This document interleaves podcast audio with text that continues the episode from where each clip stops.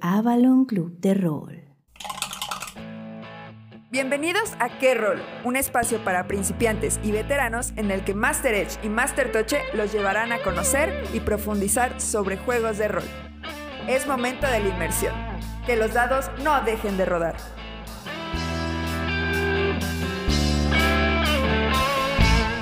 Qué bueno que llegaste. Te estábamos esperando. Ocupa tu lugar que esta sesión va a empezar.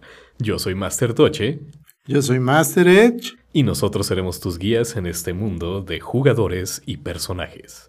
Damos inicio a Qué Rol, un podcast en tu idioma. ¿Qué tal, Master Edge? ¿Cómo estás? ¿Cómo te fue esta semana? Semana muy productiva, mucho rol. Ya regresamos a las andadas en prácticamente todas las mesas, en casi todas las actividades. Y pues se disfruta mucho. Ya por fin nos salimos de estas vacaciones tan largas. Oye, mis jugadores se me fueron casi un mes. Esas malas costumbres que agarra la gente. Sí, eso de querer ir de vacaciones y ver a su familia de veras. O sea, como hay gente inconsciente, pero bueno.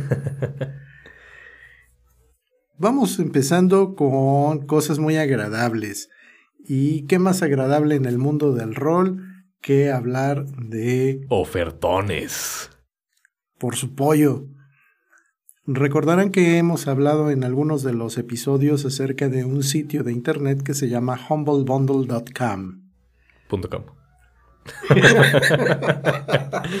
en humblebundle.com lo que hacen es que juntan, hacen paquetes de tambaches. tambaches de videojuegos, de varias cosas, entre ellas, lo que nos importa aquí, juegos de rol. Nada más y nada menos que por 25 American Gringo Dollars se van a poder llevar a su casa 25 libros de la llamada de Tulu. En PDF. Son un buen. Y son libros chidos aparte. Ah, claro, todo séptima edición. Se van a poder encontrar, además del manual del investigador y del manual para el guardián, cosas muy chidas como el grimorio, la guía de campo de las aberraciones que hay en el mundo Lovecraftiano. Trae Pulp Tulu. Ah, sí. También está el starter que conmemora el 40 aniversario del juego. Y hay dos cosas muy chidas para los guardianes. Un pequeño libro que se llama Keeper Tips, o lo que es lo mismo. Los consejos, para, el guardián, Que son una recopilación de guardianes experimentados a lo largo y ancho del mundo. Para aquellos que no son tan expertos. Y también están las famosísimas tarjetas que forman el Keeper Deck. Y este Keeper Deck es una de las cosas más agradables de estos últimos años. Fíjate que yo estoy 100% a favor de que le agreguen cartas a los juegos de rol para esas cosas. Ahorita que están saliendo esas barajas de objetos para Morkborg, el The One Ring que trae también su barajita de objetos, chulada, te facilitan la vida bien, pero bien cañón. Ahora, lo que cabe recalcar de este kit es que desgraciadamente viene en inglés. Ah, eso es un muy buen punto y qué bueno que lo aclaras. pero si ustedes quieren, ahí está por 25 devaluados dólares. Otra cosita que les traemos esta semana es la noticia... Ay, ¿cómo decirlo? Es, es, algo que puede o puede que no le afecte a los juegos de rol. Es el anuncio de que Ubisoft, la compañía de videojuegos, está entrando al servicio de streaming y traen la idea de que pues ya la gente se tiene que hacer, tiene que estar cómoda con la idea de que ellos ya no son dueños de los videojuegos que tienen. Entonces, esto es un servicio de suscripción al más puro estilo de Netflix, donde pagas mensualmente una cantidad y te dan cierta cantidad de videojuegos. Lo que está pasando aquí es que esto se está viendo más, cada vez más en el mundo del rol. Empezando más que nada por Wizards of the Coast. Habrá que ver qué pasa en los próximos meses. Recordemos que 2024 es el año del 50 aniversario de Calabozos y Dragones. La compañía dice que va a haber muchas cosas. La verdad es que Suscripciones. habrá que ver. Se metió una suscripción al pulmón. Hasta aquí mi reporte, Edge. Con respecto a eso. A todo dar. Bueno, ¿qué les parece si vamos entonces entrando en materia? Claro que sí, a lo que vinieron todos. Vamos a empezar fuerte con Pasión de Pasiones. Después de que un grupo de escuchas se manifestara en las instalaciones de Siguen aquí afuera. grabación, sí, aquí afuera del estudio, trajeron pancartas, trajeron matracas y pues casi casi no nos dejaban pasar a menos de que hiciéramos un episodio especial. De Pasión de Pasiones. Pero los mandamos a recolectar firmas. Entonces, en, los que, en lo que regresan con las firmas, mejor vamos a platicar de otra cosa. ¿Cómo debe de ser? pues no perdamos las sanas costumbres, Master Toche. Vamos a tener iniciativa porque el episodio de hoy necesitamos hacer un repaso de algo que es muy importante.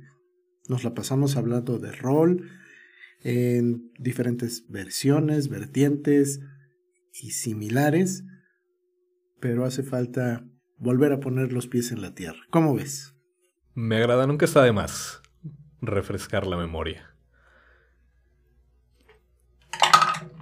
Yo creo que va a estar fácil que le ganes a un 2. A ver. No me retes. 11. Ojito de sabrón. Ah, que por cierto, estamos utilizando para tirar iniciativa los dados del kit de inicio del anillo único. Los de 12. Como, Como debe debe de de ser. ya que te gané, tengo el honor de empezar a responder esta pregunta que nos acontece. ¿Qué es el rol, bandita? Y la respuesta es sencilla y a la vez muy compleja. Porque podemos empezar diciendo que el rol es un hobby O un estilo de vida. o un estilo de vida, que yo puedo apostar lo que quieran a que es el estilo de vida de Edge. Sin embargo, cuando hablamos de juegos de rol como una generalidad, parte de lo que nos interesa comunicarle a las personas es que esta forma de entretenimiento no es como otras. Comparte algunos elementos con los videojuegos, otros más los comparte con los juegos de mesa, pero los juegos de rol son algo muy particular que a lo largo de los últimos casi 50 años se mantienen con una estructura que ha cambiado, pero hay cosas que son completamente fijas y es parte de lo que iniciaremos. Como quien dice, el rol baila a su propio son. Ándale, qué chido son eso. Pues es que sí, Y además lo tropicalizamos. claro. el rol es esta actividad social en la que vamos a contar una historia, pero no se la vamos a contar a los demás, ¿sabes? Sino que la vamos a armar entre todos. A ver, entonces, pausa ahí. Si estamos hablando de una actividad social, ¿como de cuántas personas es ese social? Hay mesas muy grandes, pero yo diría que lo adecuado son unas 6, 7 personas por mesa.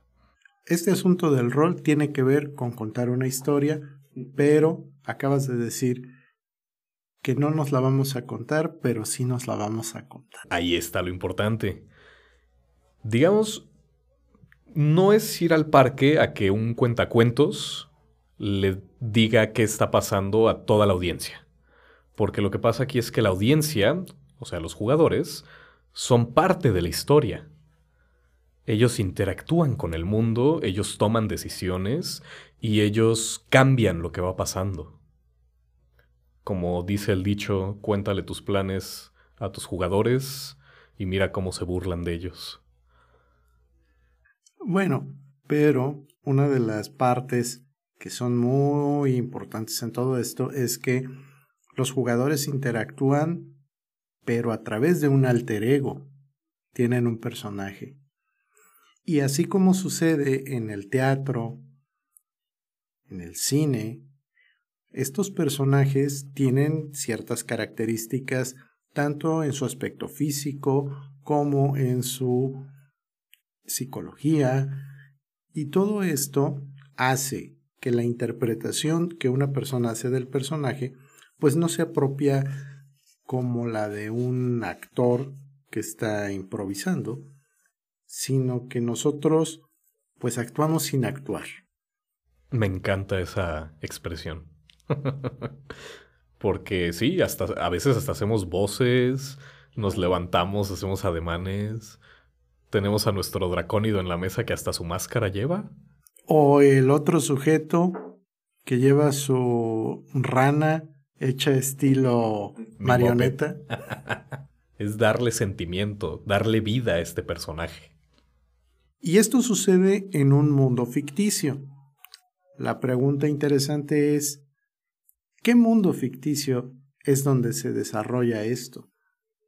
El que tú quieras. Bueno, aguas, más bien sería el que todos, todos acordemos, porque esta actividad social se basa en eso, en que vamos a cooperar para estar interactuando, desarrollando esta historia y como consecuencia de ello van a pasar cosas. Pero aquí otro de los elementos importantes es quién decide que de todo lo que dijimos sí se vuelve canon y que es simple plática entre nosotros que no tiene trascendencia. Para eso tenemos a un jugador muy importante. El jugador que no hace el papel de personaje, sino hace el papel del mundo. Él es la tierra en la que caminan, las casas, las personas con las que interactúan, hasta el aire que respiran, las leyes de la física. Todo eso es el papel de este jugador al que le decimos director de juego, maestro del calabozo, amo del calabozo, perdón. anfitrión. Guardián del conocimiento arcano. Entonces, esta persona también tiene derechos, también tiene obligaciones, y ese es un punto bien interesante, porque si bien todos están jugando, el papel del narrador cumple con varias perspectivas. En principio de cuentas, este director de juego tiene que contarte la historia. Por lo mismo, le tiene que dar continuidad a las cosas que están sucediendo para que esto tenga un inicio, un desarrollo, un clímax y una conclusión, como cualquier buena historia debe tener. Y también tiene que ser un buen árbitro, porque pues él tiene que decidir qué es lo que sí pasa, qué es lo que no pasa y cómo interactúan los jugadores entre ellos y los personajes con el mundo. Por lo mismo, eso lleva implícito que los juegos de rol tienen reglas. Algunos juegos de rol van a tener reglas que son muy sencillas, tal es el caso de Tulu Obscuro, donde todo sucede porque lo vamos platicando y lo que va determinando el éxito o fracaso de las cosas que son más importantes es la tirada de un dado que representa tu cordura. Por otra parte, tenemos también que pues tienes que hacer sentir bienvenida a la gente. No nada más es llego a una mesa, me platican, platico y me voy. Hay que sentirse cómodos. Eso tiene mucho que ver con que al ser un juego social, las personas interactuamos, platicamos, compartimos un espacio y en muchas ocasiones también compartimos alimentos. Entonces, esto nos lleva a que, así como en cualquier buena familia, por muy unidos que sean los hermanos, de vez en cuando se pelean. Y hay que saber cómo mediar en estas situaciones. Como amo del calabozo, te toca también jugar la de policía bueno y de policía malo. Oye, eso está bien interesante. Y es que sí pasa. Hay veces que nos toca decir, oye, pues no hay que portarse así. Cierto, porque de una u otra forma, la responsabilidad que tú adquieres siendo un amo del calabozo tiene que ver con que las personas están asumiendo que tú tienes un poco más de control, en el sentido de que tú eres quien dice qué cosas de lo que está ocurriendo en el mundo se vuelven consecuencias, qué de lo que se está planteando ayuda a que la historia avance, a que los personajes también tengan un desarrollo y que como resultado de esta interacción la gente se divierta. Y tú que has dado clases no me vas a dejar mentir.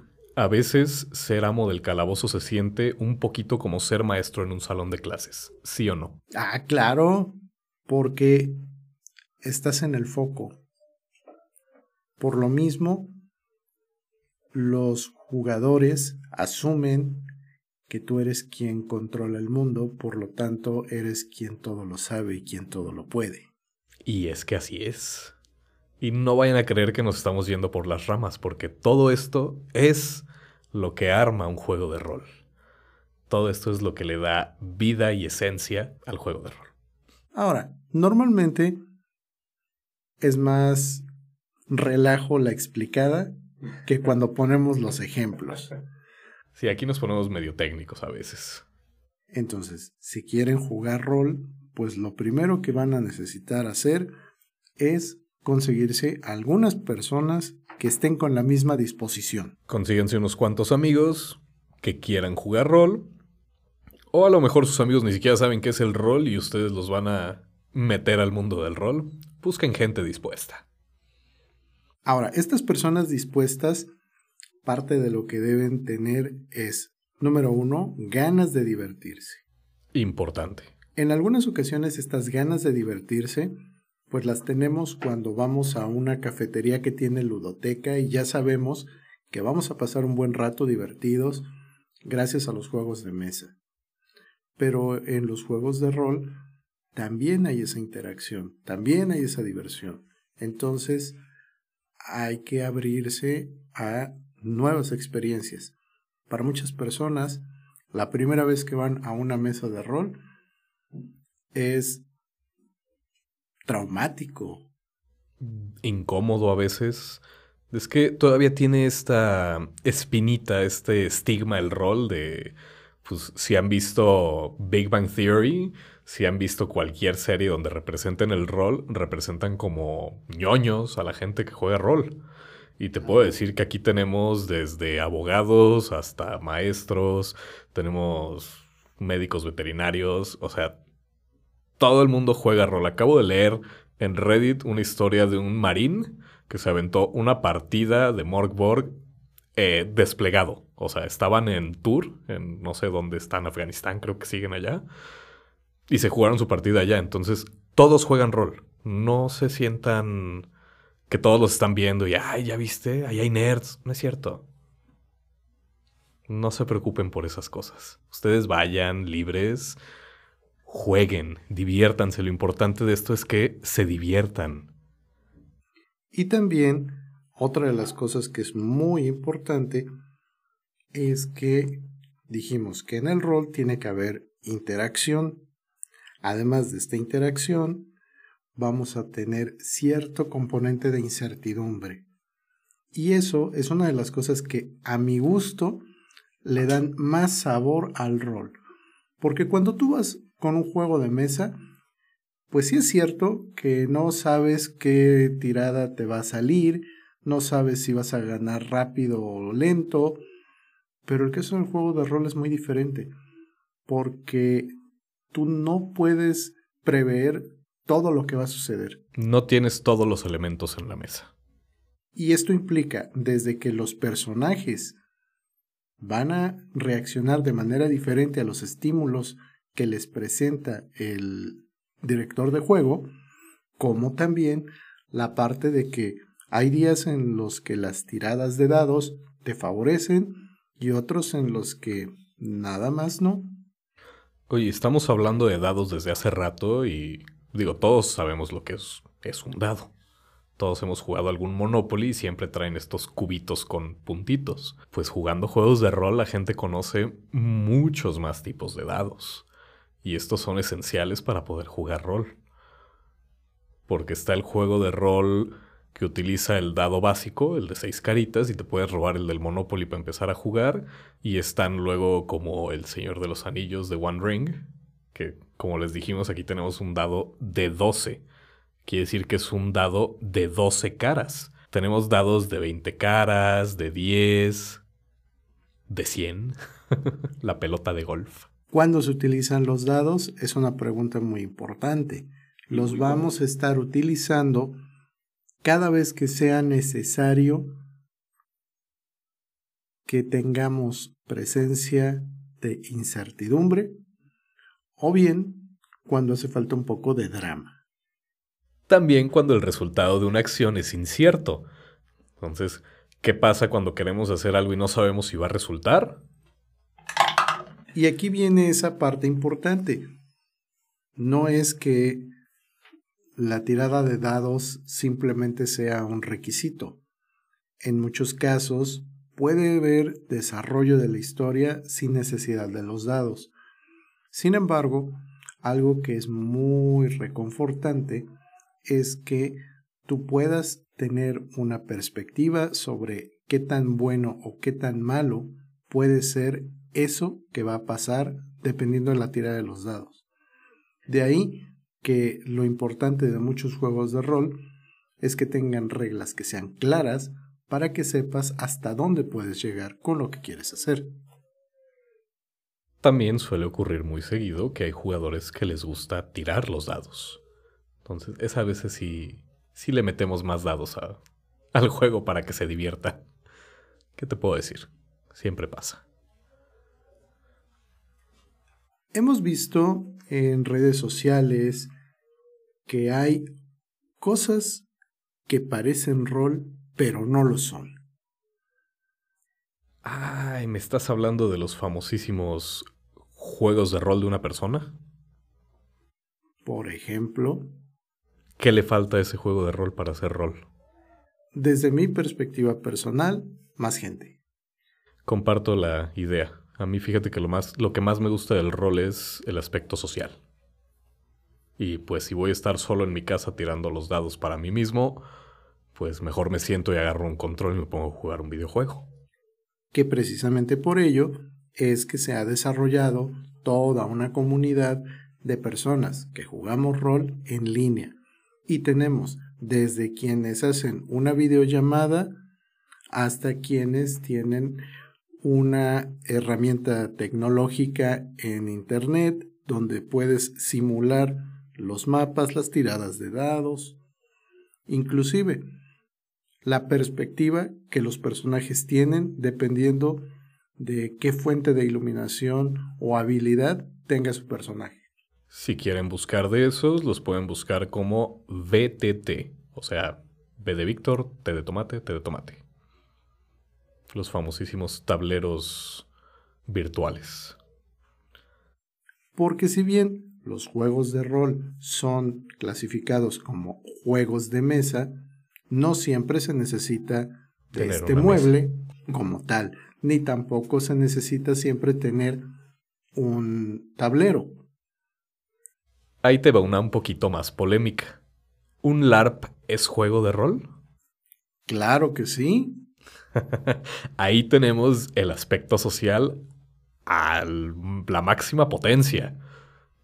Para los que no están muy familiarizados, LARP son las siglas de Live Action Role Playing, lo cual significa que en lugar de que tu personaje sea un dibujito en una hoja, tu personaje eres tú. Te caracterizas y físicamente en un entorno controlado como pudiera ser un parque, una casa grande, desarrollas actividades como tu personaje de una forma muy similar a como se haría una improvisación teatral. Básicamente, las murder parties, estas fiestas de descubrir el asesinato, se podrían caracterizar como, se podrían categorizar como un LARP. Es muy correcto. De hecho, las primeras los primeros intentos porque hubiera algo como el rol fueron este tipo de fiestas que datan de hace 100 años. Ya vamos a organizar la nuestra también. Yeah. y por ahí tenemos otros ejemplos de cosas que no son rol, como los juegos de mesa. Claro, es muy común que nosotros veamos que hay juegos en los que la perspectiva táctica es muy importante. Tienen tablero, Seguramente. tienen minis, tienen todos estos artilugios que pareciera que están jugando un juego de mesa. Y no solo eso, en la tiendita del tío Jeff, varias empresas están vendiendo plantillas de acrílico transparente como si fuera un juego de geometría. Y lo que estos pedacitos de plástico transparente hacen es determinar las áreas de efecto de diferentes tipos de ataques mágicos. Entonces con eso tienes tus miniaturas, le mides a ver si llega, hasta qué tanto va a hacer daño y listo. Claro, porque puedes tener tu tablero, puedes tener tu mini, puedes tener estos artilugios para lanzar hechizos, pero también puede que no los necesites. Muchas veces el rol empieza desde tu hojita de papel, tu lápiz, tu goma y un dado, y con eso. Y no me dejarán mentir, aquí tengo a Edge de testigo, que antes Edge jugaba sin dados, Ah, así claro. como lo oyen. Claro, porque el factor suerte, o mejor dicho, el factor incertidumbre, tiene muchas formas de representarse. Hay juegos de rol como Dread, que tampoco utilizan dados, utilizan una torre de Jenga. Tenemos también All Flesh Must Be Eaten, Zombie. Puedes ocupar una baraja. Claro. Sin embargo, así como el azar es muy importante, también es muy importante el hecho de que las personas que se aproximan a los juegos de rol inician con curiosidad. Y esto nos lleva a que a veces no saben qué están buscando. A veces alguien te dice, pues es que yo quiero jugar rol, yo quiero saber qué es jugar rol. Cuando les dices, ay compadre, es que mira, hay juegos que están clasificados por géneros, igualito que las películas, igualito que los libros. Algunos sí se sorprenden porque estaban pensando que el único rol que existía es lo que vieron en el Upside Down de Stranger Things. No, a mí me gusta mucho este, esta idea de que puedes elegir un juego de rol como si estuvieras escogiendo una película. ¿Qué te gusta? A ti, Edge, ¿qué género de película te gusta? Yo soy súper fan de la fantasía y de la ciencia ficción. Bueno, ese, ese es fácil. Entonces, así como buscas películas de fantasía, así puedes buscar juegos de rol de fantasía. Y ahí te va a salir una lista enorme. Pero no porque te gusten las películas de fantasía ves todas. Claro, si nos ponemos muy precisos, te digo que me gusta lo grim dark. Ok, ahí ya tenemos algo un poquito más específico. Entonces puedes aplicar el mismo filtro de búsqueda hacia el rol y te van a salir juegos como Dragonbane, te van a salir juegos como Calabozos, No nos puede faltar Pathfinder. canción de hielo y fuego. Ah, claro. Juego de Tronos. Ah, esa es otra, ¿eh? Eso es algo muy importante que muchas series, muchas películas, muchos videojuegos tienen su versión en rol. Inclusive cómics. También. O sea, tenemos, como ya lo dijiste, Canción de Hielo y Fuego, Juego de Tronos. Para los videojuegos tenemos Fallout, que ya hemos hablado aquí. Dark Souls, películas, juego de rol de Star Trek. Si quieren algo que se base en cómics, está el juego de rol de Sin City, está también el juego de rol de Hellboy. Chulada. Si les gusta más el anime, hay un montón de juegos de rol basados en el típico anime japonés bonito. El shonen. Tenemos también juegos de rol basados en música, como lo es Tulu Dreamt. Y pues, obviamente, lo dije nada más para mencionar a Morgborg aquí. ¿Te gusta el Doom Metal? Juega Morgborg. O la otra, también dependiendo de qué tipo de personaje te gustaría interpretar. Ese es un criterio con el que puedes buscar juegos de mesa. A ver, Master Toche, si te digo que quiero jugar siendo un felino, ¿qué juegos me recomiendas? Te recomendaría Cats, la llamada de Cthulhu. Te recomendaría Nueve Vidas para el Valhalla. Entonces, de esa forma podemos también buscarle. ¿Y en dónde vamos a buscar? Normalmente en Internet. Podemos hacer búsqueda en redes sociales, podemos buscar también en páginas especializadas.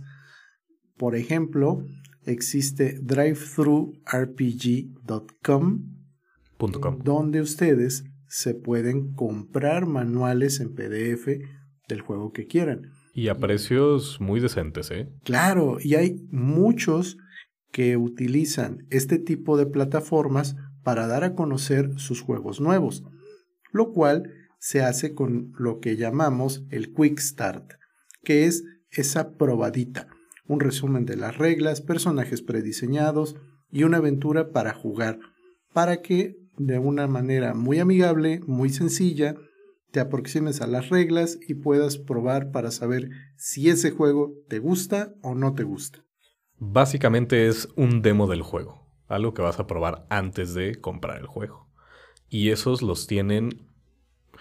No te puedo decir que lo tienen todos los juegos de rol, porque sí debe de haber muchos que no lo tengan, pero la mayoría tienen su Quick Start y la mayoría lo dan gratis. Eso es lo importante. O sea, tú puedes buscar, me interesó el juego de Assassin's Creed.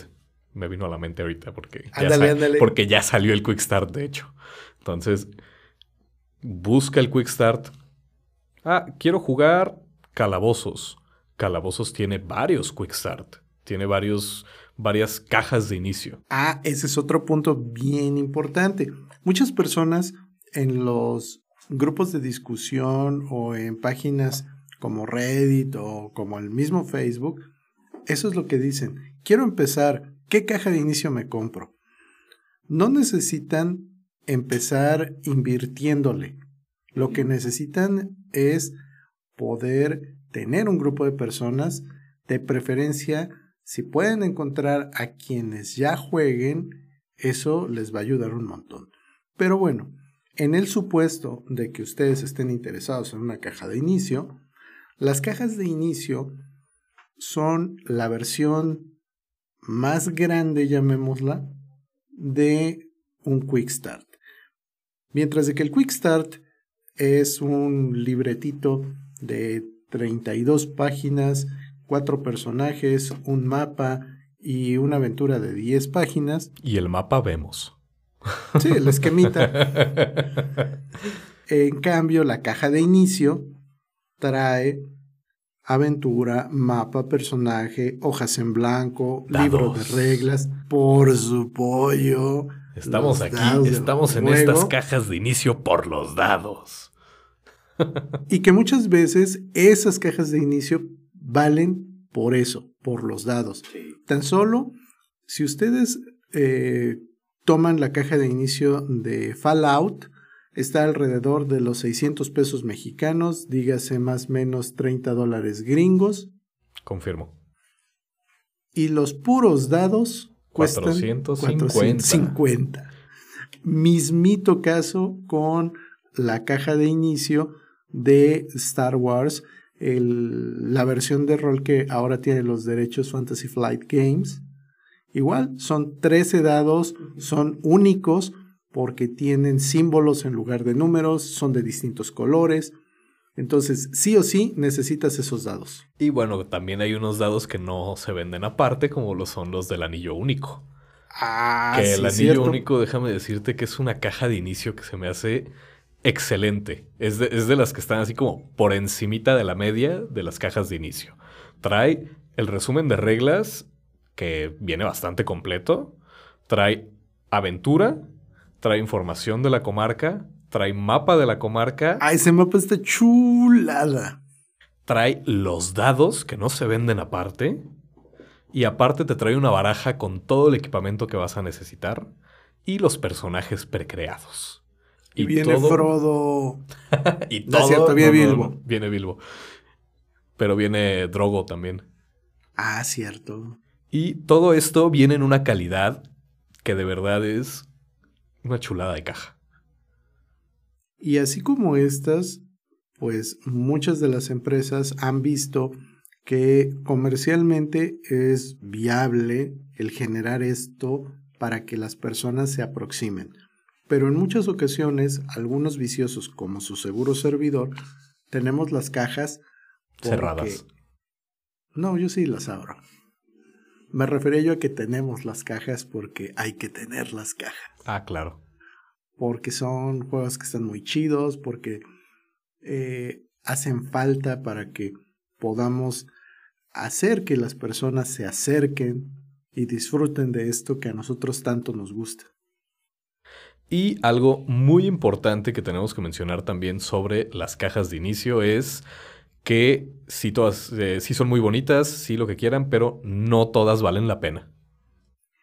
En ese caso, algo de lo que pueden hacer es escuchar podcasts como este, donde nosotros les platicamos al respecto. También hay videos en YouTube, hay reseñas en sitios especializados y ahí ustedes se pueden dar cuenta de vale lo que cuesta o no y sobre todo también escuchar las opiniones de otras personas. Porque también hay que recordar que las personas que hacen estas cajas y estos manuales, pues son personas, son humanos y errar es humano y a veces se cometen errores, ya sea en la edición de las reglas, en algún manual, etcétera, algo que pues a la gente no le gusta, como que tengas tu estadística para pilotar en Fallout, metan vehículos. U otros detallitos como los el juego de Dark Souls, súper, súper atropellado salió. La, hacia, hasta la tercera revisión, Sí, sí, sí, todavía venía súper tronado. Y la verdad es que, pues no. no, si me van a vender algo, que me lo vendan bien. ¿Sabes? El, por ejemplo, el manual de Fallout, no, sí lo revisaron, saben que está mal, pero no lo han vuelto a imprimir con las correcciones. Lo que hicieron, ¿sabes qué fue? Subieron la hoja de... Sí. Y trae... son tres hojas de rata. bueno, podría ser peor. Otra de las cosas que también es muy común que las personas nuevas pregunten es, ¿qué voy a llevar para jugar? ¿Con con qué elementos cuento para entrarle al rol. Es bien intimidante esa parte. Cuando eres nuevo y llegas y ves que todos tienen 50 mil dados en la mesa. y no falta alguien que es la morra de los plumones y que tiene ahí casi una papelería y que además tiene las hojas del personaje especiales, el dibujo y Me vuelvo a disculpar. Entonces, esto pues avienta la pregunta de ¿qué llevas tú? Cuando tú vas a jugar, ¿qué traes? Uy, uy, uy. Lo que yo llevo como jugador son muchas ganas de divertirme. Lo más importante. Porque, mira, dentro del mundo de todo esto que nos divierte y nos entretiene, los juegos de rol requieren muy poco material de nuestra parte.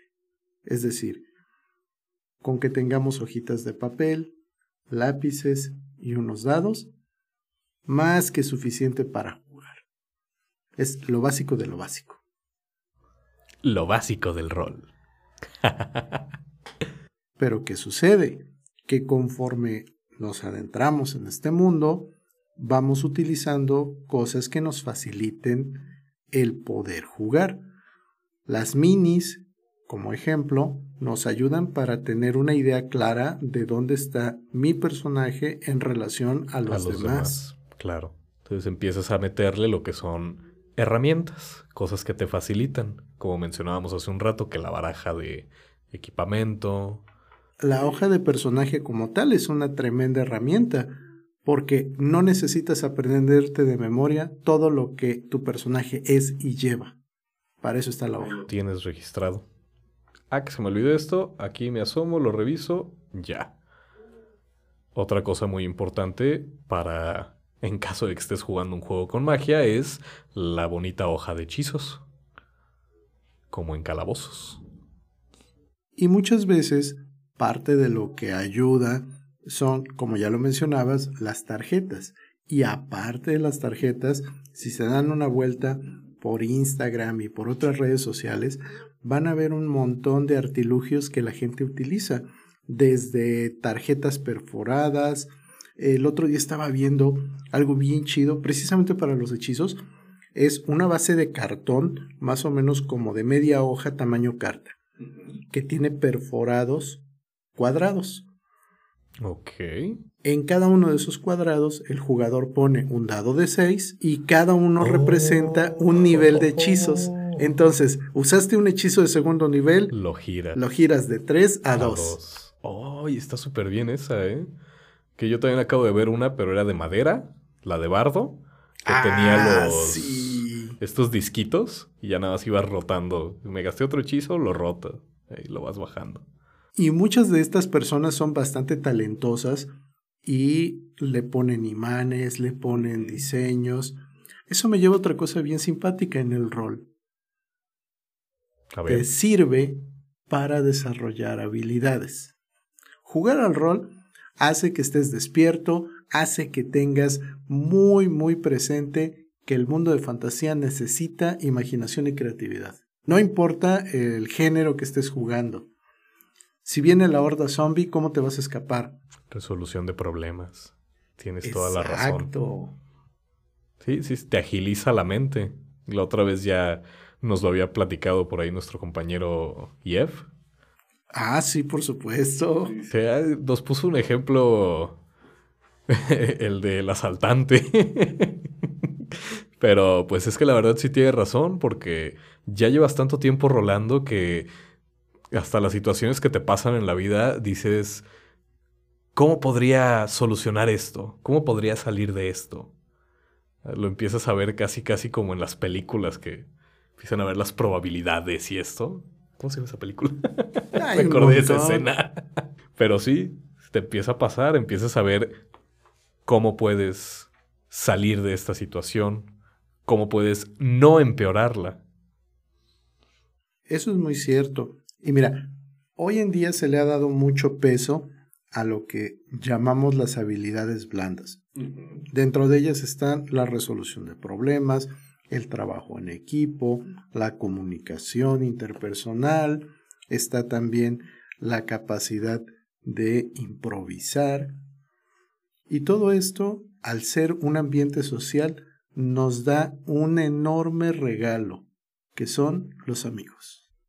Ten la certeza de que si vas a una mesa de rol, vas a salir con amigos de ahí.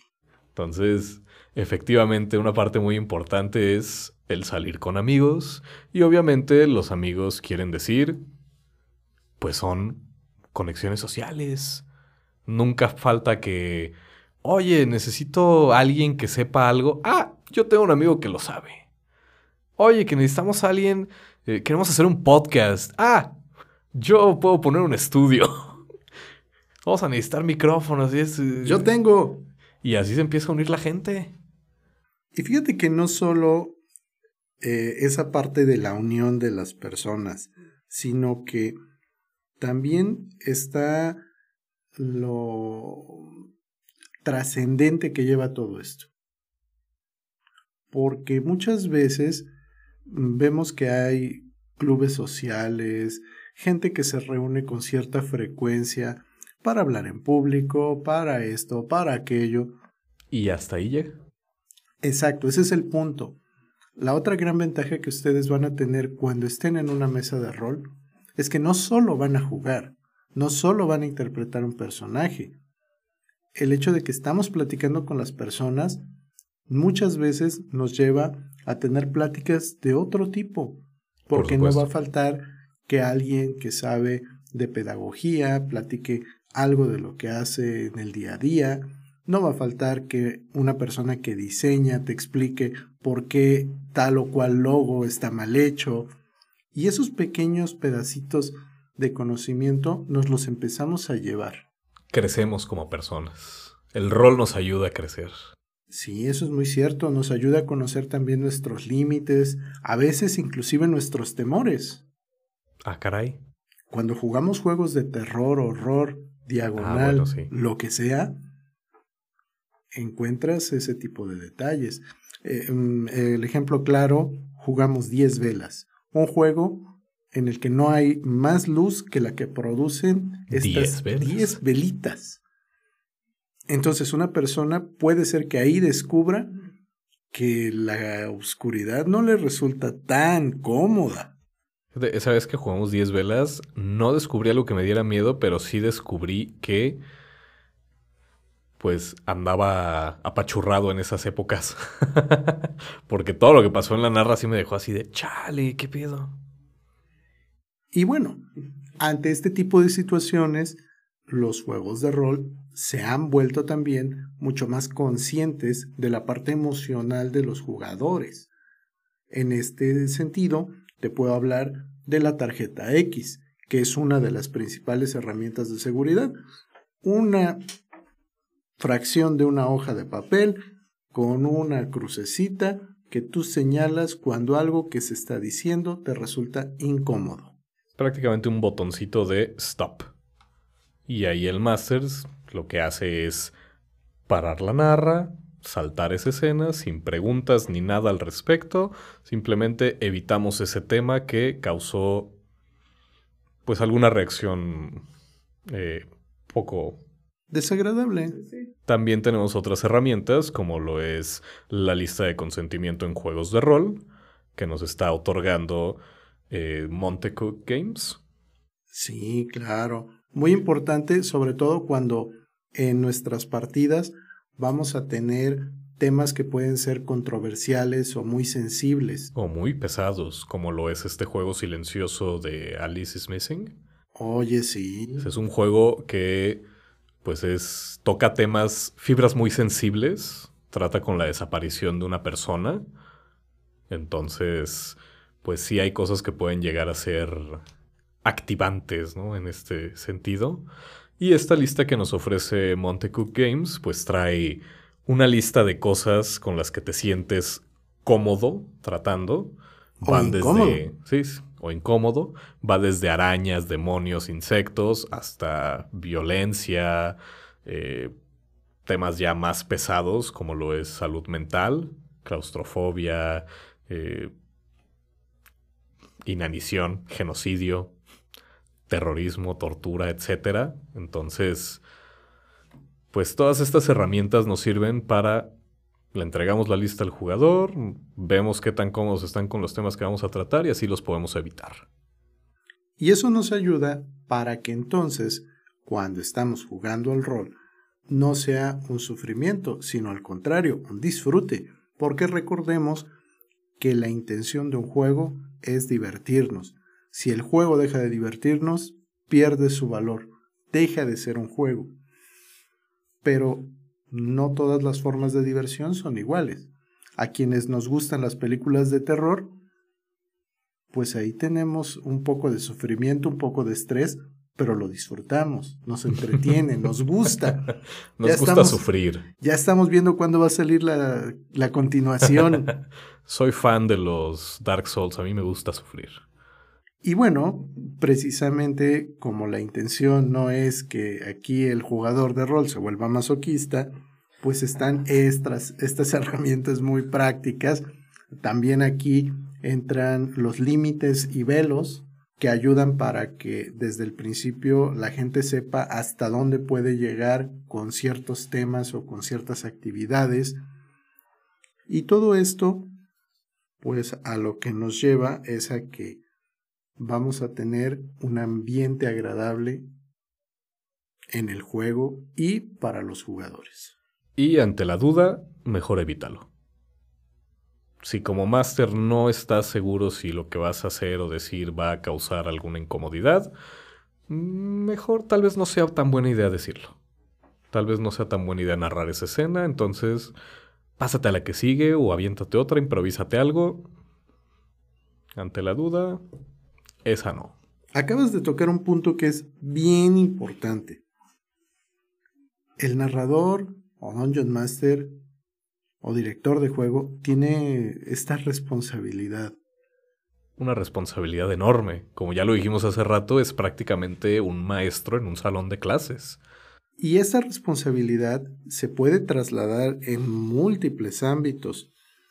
porque este jugador le va a dar coherencia a la historia. Va a hacer que disfrutes lo que está pasando, sea algo que es muy triste, algo muy divertido, te va a ayudar para que lleves ese recorrido en el desarrollo de la historia, para que se haga un proceso que llamamos la inmersión.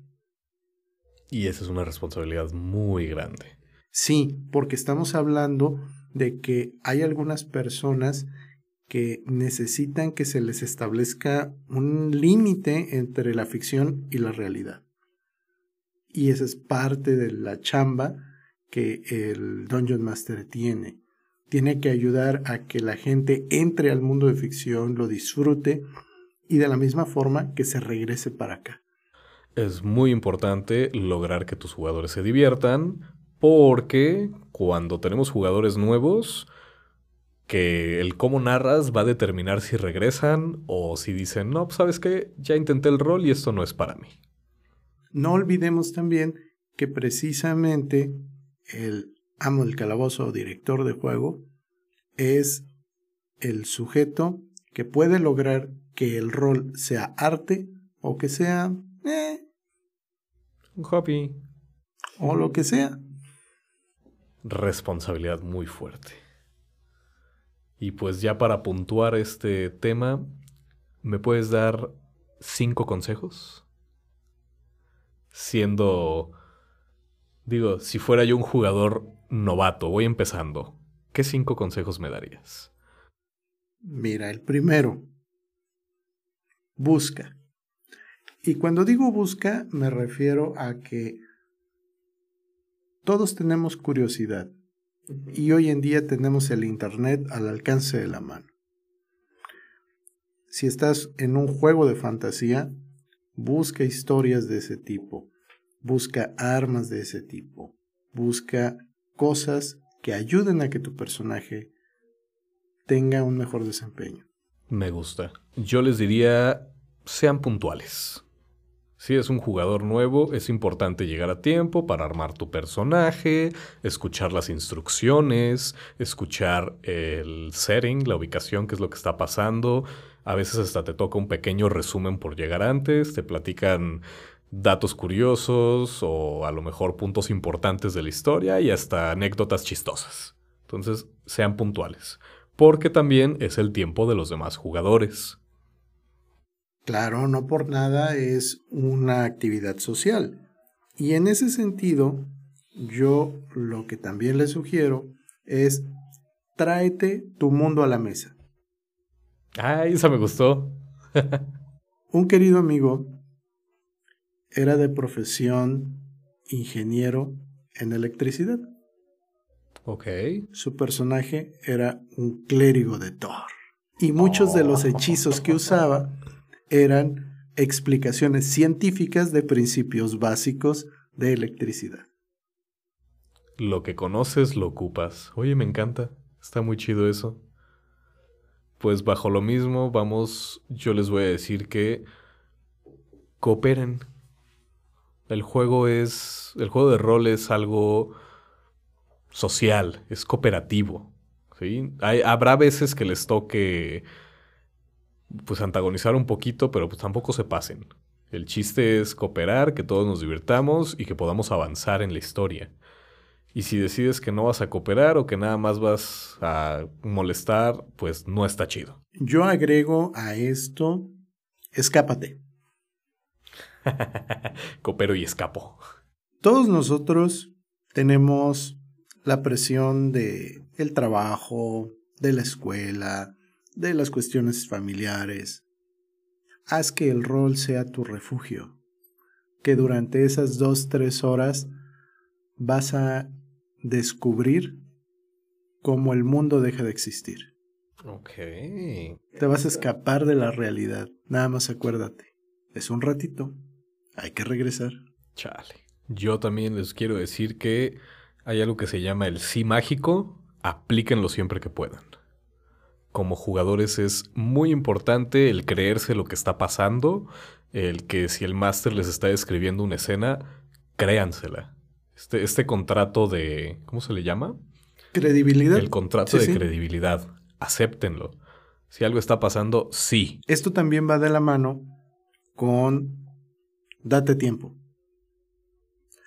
El date tiempo quiere decir, estás empezando, no te preocupes si la primera sesión no entendiste al 100 las reglas.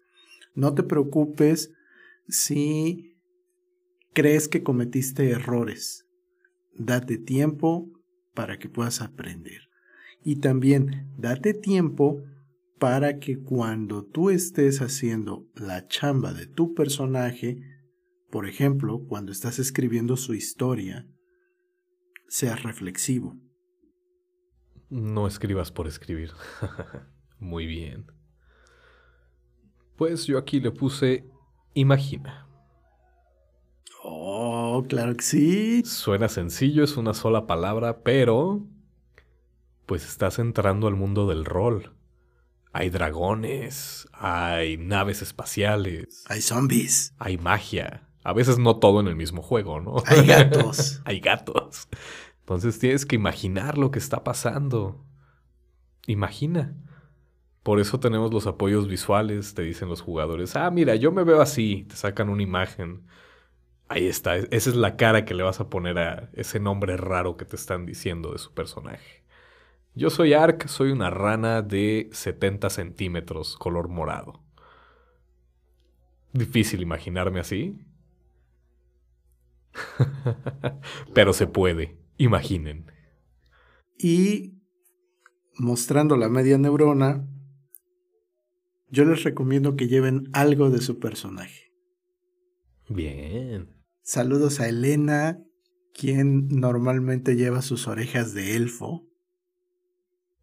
Siempre que la veo en la mesa va caracterizada.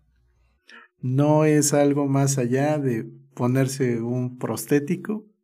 Hay mucha gente Y el que... peinado. Ah, claro. Hay mucha gente que cuando juega vampiro se pone los colmillos falsos, se ponen capas y cosas por el estilo. Yo no paso de mi títere. O, o le confiscan la máscara al sobrino. Y pues siguiendo por esa misma línea, ahí les va, despreocúpate. Porque siempre que vamos, la gente dice hacer el ridículo. Yo digo divertirme. Si yo voy a jugar rol, voy a hacer voces, a veces me levanto de la silla y medio actúo lo que está pasando. Y no me da miedo que me vea alguien, que otra mesa voltee, así como, ay, ¿qué está pasando allá? No pasa nada. No voy a volver a ver a esta gente y si los voy a volver a ver es porque se van a acercar a preguntar y van a estar haciendo lo mismo que yo después. Despreocúpense. No pasa nada. Sean quien quieren ser. Eso me encanta, porque ese es el gran, ¿cómo llamarlo? El gran aliciente en el rol. Tú puedes ser quien quieras ser, como quieras ser. Así que sáquenlo del juego y pónganselo. Y como todo lo bueno tiene que terminar, pues este episodio ya está en la recta final, Master Toche. Pero no nos podemos ir sin antes darle las gracias a todos esos lugares que alojan nuestras mesas y que nos invitan a seguir jugando. Café Arkham, Dulcería Howards 9 y 3 cuartos, Celtic House, Luce Terraza Café, La Roca de Guía, Y por supuesto, ya hablamos de la tienda de Avalon Club de Rol, pero no está de más recordarles que aquí con nosotros pueden comprar cajas de inicio, manuales, Dados. charolas, tapetes chuchería y media. Y nuestro lema es más barato que en la tiendita del tío Jeff. Y no, no ensayamos eso. Pues esto fue todo por hoy, muchachos. La sesión llegó a, su fin, como dicen en las mesas. ¿Qué les parece si lo dejamos hasta aquí? Y continuamos la siguiente semana. Me late. Pues muchachos, Que los dados no dejen de rodar.